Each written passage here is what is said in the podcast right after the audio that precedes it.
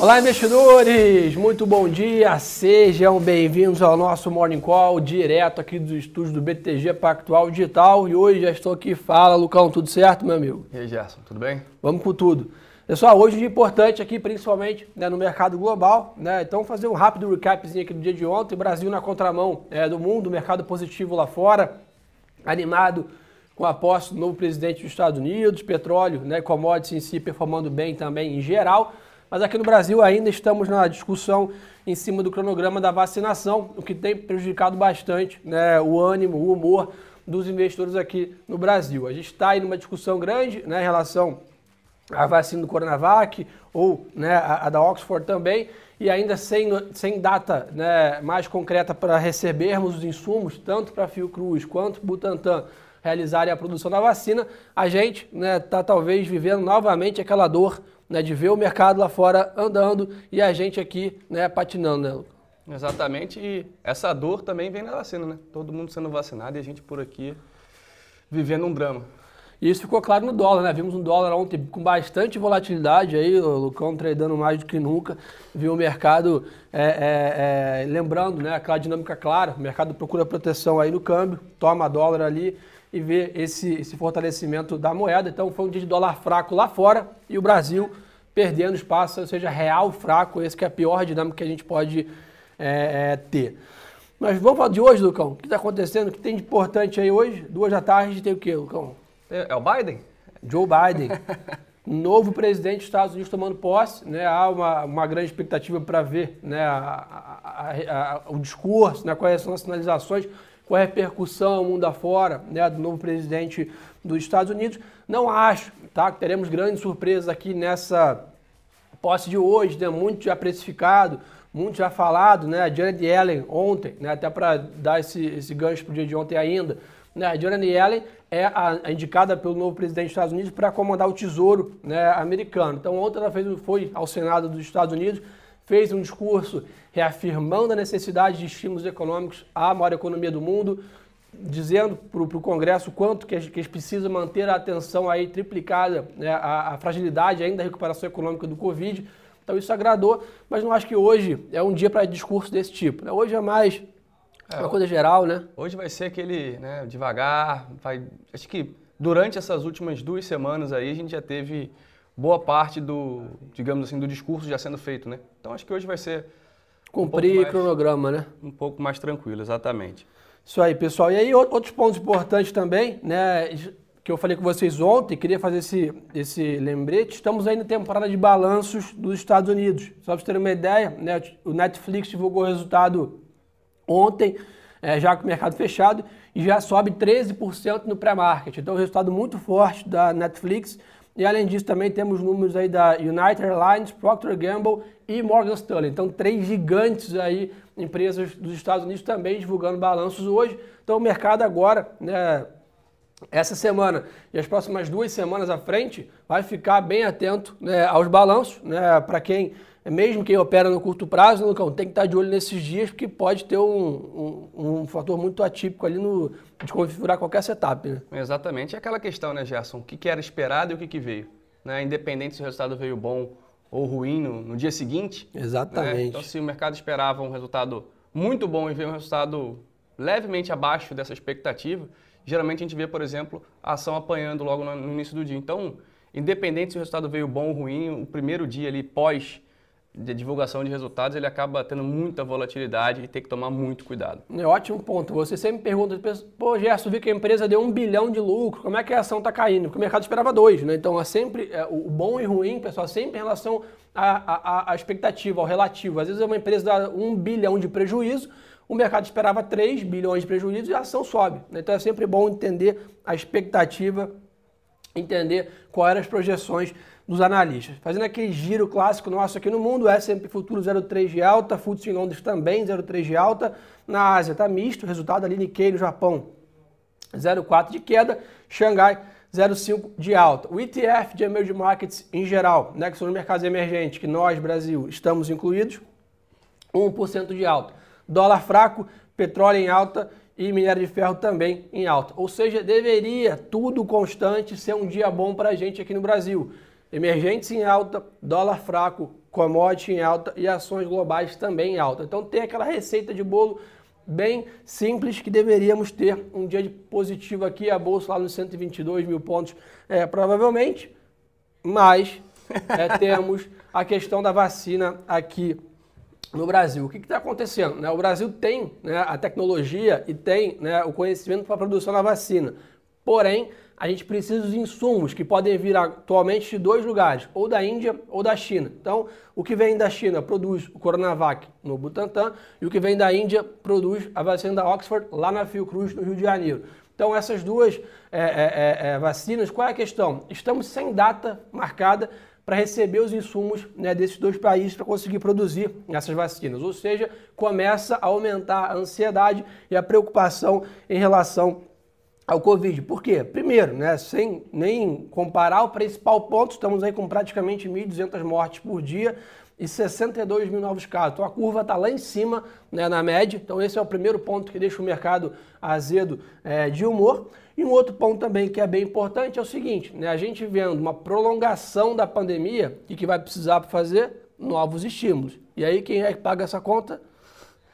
E o fiscal, como é que fica, né? Essa é a pergunta. Então, ponto 2, que o mercado está nervoso, é isso. Né? Então, a gente tem primeiro o caso né, é, é, das mortes, e o segundo ponto é que se a gente né, se alongar mais do que abril e tá ali que é o, o, prazo, maio, que o mercado sonha, a gente vai ter que realizar novos estímulos, auxílio emergencial, Bolsa Família, etc., para tentar segurar a economia. E aí quem paga essa conta? O quadro fiscal acaba se depreciando muito. Então aí está deixando o mercado bem nervoso. Eu acho que isso pode levar o Brasil de novo a andar na contramão né, versus o mercado global, ou se não andar na contramão, vai andar atrás. Né? O mercado global lá subindo 1%, a gente talvez subindo 0,3%, 0,2%. Então é um dia que ainda estamos com um fator local. Eu sempre gosto de explicar isso, né, essas duas dinâmicas do que é local e do que é global, é, para a gente dividir. E outro ponto também, Lucão, lá fora o vírus também não está não tá 100%. Né? Na Alemanha, um recorde de casos de mortes e né, infecções diárias. E Pequim também está né, tá isolando parte de uma cidade aí para proteger o surto de casos no norte da China. E é isso que eu acho que a gente tem que prestar muita atenção na China. Né? A gente viu um boom do minério de ferro, a gente viu uma aceleração muito grande por conta da commodity, graças, claro, aos dados dos últimos... Né, a gente teve dados aí de exportações da China superando todas as expectativas, PIB da China vindo super bem. Sim. Mas vamos ver como é que isso vai se desenrolar por lá agora, né? Vai que volta aquela aquele drama que a gente viveu ali em uh, fevereiro, quando Sim. a China começou a fechar fábricas e, e aí você tem uma demanda menor por commodities e aí a gente muito provavelmente sofre, sofre por conta dos materiais básicos aqui no índice. É, foi o que eu comentei, pessoal. Acho que assim, o, o, o horizonte, né, se a gente olhar vacina, estímulos, né, o, o, médio prazo nos parece estar um pouco mais claro ali, né, o céu um pouco menos nuvens. O problema todo, quando a gente olha para baixo aqui no curto prazo, essas lacunas, como o Lucas falou, até a vacina ficar pronta, será que a China tem uma outra onda? Até a vacina ficar pronta, será que a economia começa a dar sinais de recuperação aqui no Brasil? Esses CCC, né, os IFs, como a gente chama, é que deixam o curto prazo com muita volatilidade. Então a gente pode ter movimentos abruptos e vamos apertar os cintos que até provavelmente ali fevereiro, março, abril e maio seguiremos nessa dinâmica de mais volatilidade. Claro, acho que nem se compara o que tivemos nesses meses do ano passado, né, com três cut breaks e etc. Mas não dá para esperar que teremos aí um céu de brigadeiro né, pra, de, de, de mercado de tendência. Ô Gerson, acho que até para ilustrar um pouco o que você falou aí atrás, né, alguns minutos atrás, sobre a diferença Brasil lá fora, a gente vê isso muito no real. Né? A gente olha para alguns pares como o peso mexicano, nesse ano sobe 1,42 em relação ao dólar. O rublo russo sobe 0,5%. É, quem vai mal, a, a lira turca, ela está caindo 0,06%. Aí quando você olha para o real, 3% de queda, mais de 3% de queda só esse ano. Então, é, é, o destaque em relação, é, é distanciamento em relação aos nossos pares. Eu não estou nem falando entre moedas mais fortes, né? Porque quando a gente fala de DXY, a gente está falando de praticamente Japão e Europa. Mas a gente vê esse cenário se deteriorando por aqui e, claro, o dólar, né, como a gente já sabe, é uma moeda forte, uma defesa para os investidores. Então, tá aí essa, esse ponto para ficar atento. Boa. Pessoal, falando em dólar, dólar tem, tem bastante conexão com juros, e aí não podemos esquecer que hoje temos o quê? Reunião do Copom começou ontem, hoje é o anúncio né, oficial. Então hoje provavelmente ali depois das 6 da tarde, 6 e 15, 6 e 20, 6 e 10, o Copom solta a sua decisão de juros aqui no Brasil. Então, a expectativa do BTG e consenso do mercado, claro, é que a Selic seja mantida em 2% ao ano na reunião de hoje, mas a grande dúvida são duas situações, né? duas grandes dúvidas, na verdade. Primeiro, vai retirar o Forward Guidance ou não? Para quem não lembra, o Forward Guidance é um instrumento que o Banco Central utiliza para tentar reduzir as dúvidas do mercado. Né? Então ele explica mais, ele dá uma sinalização mais clara do que ele está vendo de juros para frente. Até porque, pessoal, lembrando, o Banco Central raramente surpreende o mercado, ou não deveria surpreender muito, ou seja, ele tem que ir dando sinais ao longo das reuniões de como ele está vendo a inflação, como ele está vendo o crescimento, como ele está vendo os riscos no Brasil, o que ele está pensando em fazer com os juros. Então, normalmente, as decisões estão, claro, nem sempre 100%, mas alguma parte já precificada. Então, esse forward guidance é um instrumento utilizado para melhorar essa comunicação com o mercado. Então, a expectativa é se isso vai ser retirado ou não. E além disso, a outra dúvida é se teremos sinais mais claros se os aumentos de juros começam ali é, em maio ou se ficam para o segundo semestre. Isso que o mercado está de binóculo ali olhando, decisão sai às seis, depois das seis da tarde, e é claro, teremos a nossa tradicional live do Copom, né, Lucão? Boa. Hoje, sete horas da noite, já reforço o convite aí. Estaremos aí ao vivo, eu, Álvaro e Bruno Carvalho, comentando com vocês às 7 horas da noite, horário de Brasília, live aqui no nosso canal do YouTube, falando sobre o que o Copom decidiu, o que a gente conseguiu ler ali do statement, né, do que ele soltou de indicadores. Eu já, já agendei a minha a live aqui, já 7 horas Boa. eu vou estar assistindo vocês. Boa. Vai manter? Vai manter, né, Lucão? Vai manter, né? Não, não tem jeito. Não tem muito jeito. É, outro ponto importante, né, falando do mundo corporativo aqui, Suzana anunciou um aumento de 70 dólares por tonelada no preço da celulose para clientes da Europa, já tinha anunciado um aumento de 50 dólares para a China, o que é positivo para a ação, melhora a margem da companhia, dólar mais forte aqui, né, como o Lucão falou que estressou agora, favorece a companhia, grande aposta nossa aí dentro do setor de commodities, eu até falei sobre isso, pessoal, para quem não acompanhou ontem, à noite eu abri uma caixinha de perguntas lá no meu Instagram, né, e uma das perguntas era qual era o setor mais promissor para esse ano. E eu falei que era o setor de commodities, está aí a Suzano, né, reiterando as top picks, Suzano, Vale, Petrobras, o setor de commodities como um todo está bombando. Se alguém tiver mais alguma dúvida, alguma pergunta, a caixinha está lá ainda, eu vou respondendo ao longo do dia aí todas as perguntas que vocês mandaram. Então, arroba entra lá no meu Insta e a gente se encontra lá.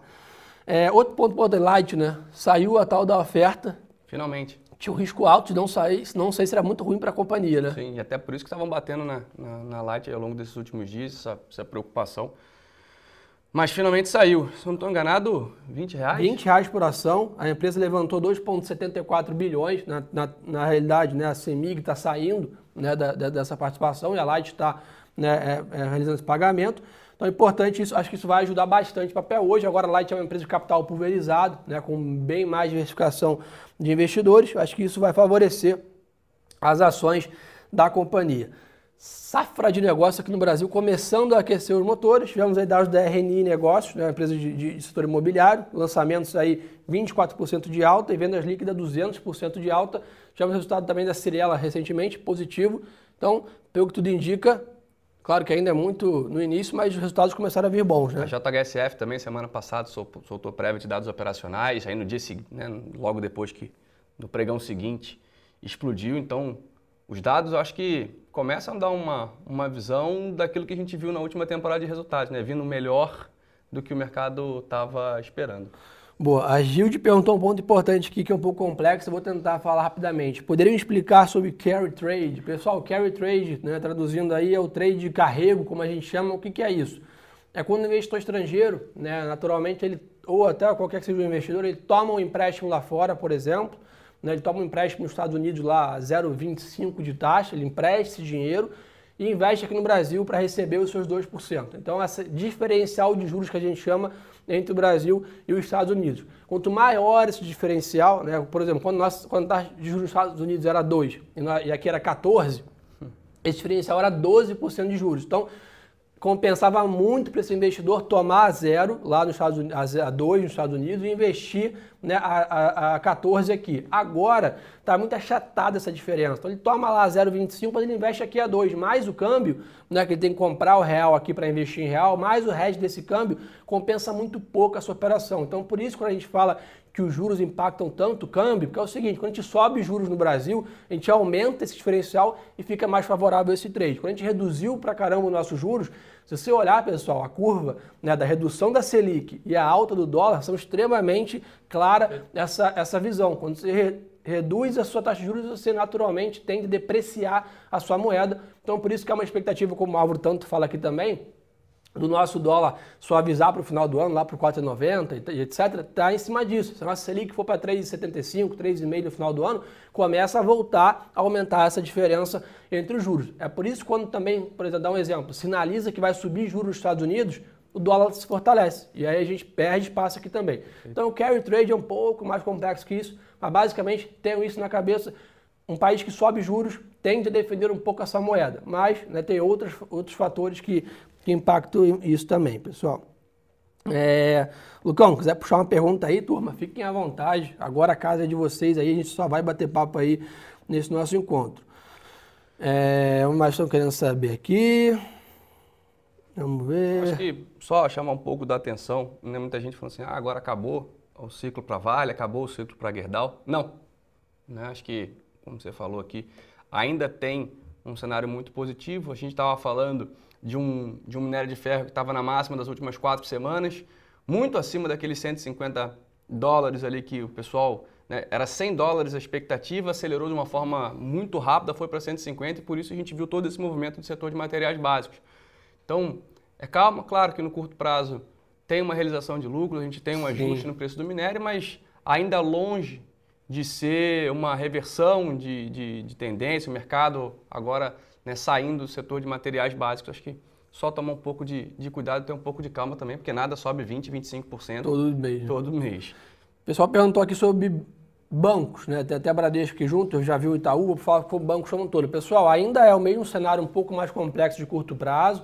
O mercado está esperando essa precificação dos balanços do último trimestre, entender o impacto da pandemia na carteira de crédito, etc, etc mas acho que essa rotação setorial de commodities e bancos, né, os gringos comprando o Brasil, etc., setor bancário, na minha opinião, tem que ter paciência, mas é um dos setores que está bem descontado e tem oportunidade, setores pagando bons dividendos. Acho que para quem é o famoso buy and hold, até um, um trade mais longo, tem que ter mais paciência. É um bom setor para começar a alocar. Acho que né, vendo a dinâmica, os bancos devem passar por essa crise, né, e, e como já passaram por outras, e voltar a dar resultados, mas não é um trade de curtíssimo prazo. Trade de curto prazo, quem quiser aproveitar aí o, o, o, o trade do momento, aí é commodities, eu acho que não tem dúvida para falar sobre isso. Ô Gerson, acho que é só a questão do PDD, né? Quanto, ah, maior, quanto, quanto, mais tempo a gente tiver ali de, de, de se a gente tiver um, mais lockdowns e tudo mais, isso, claro, é ruim para a economia e aí os bancos, né, eles vão aumentar ali o PDD. O PDD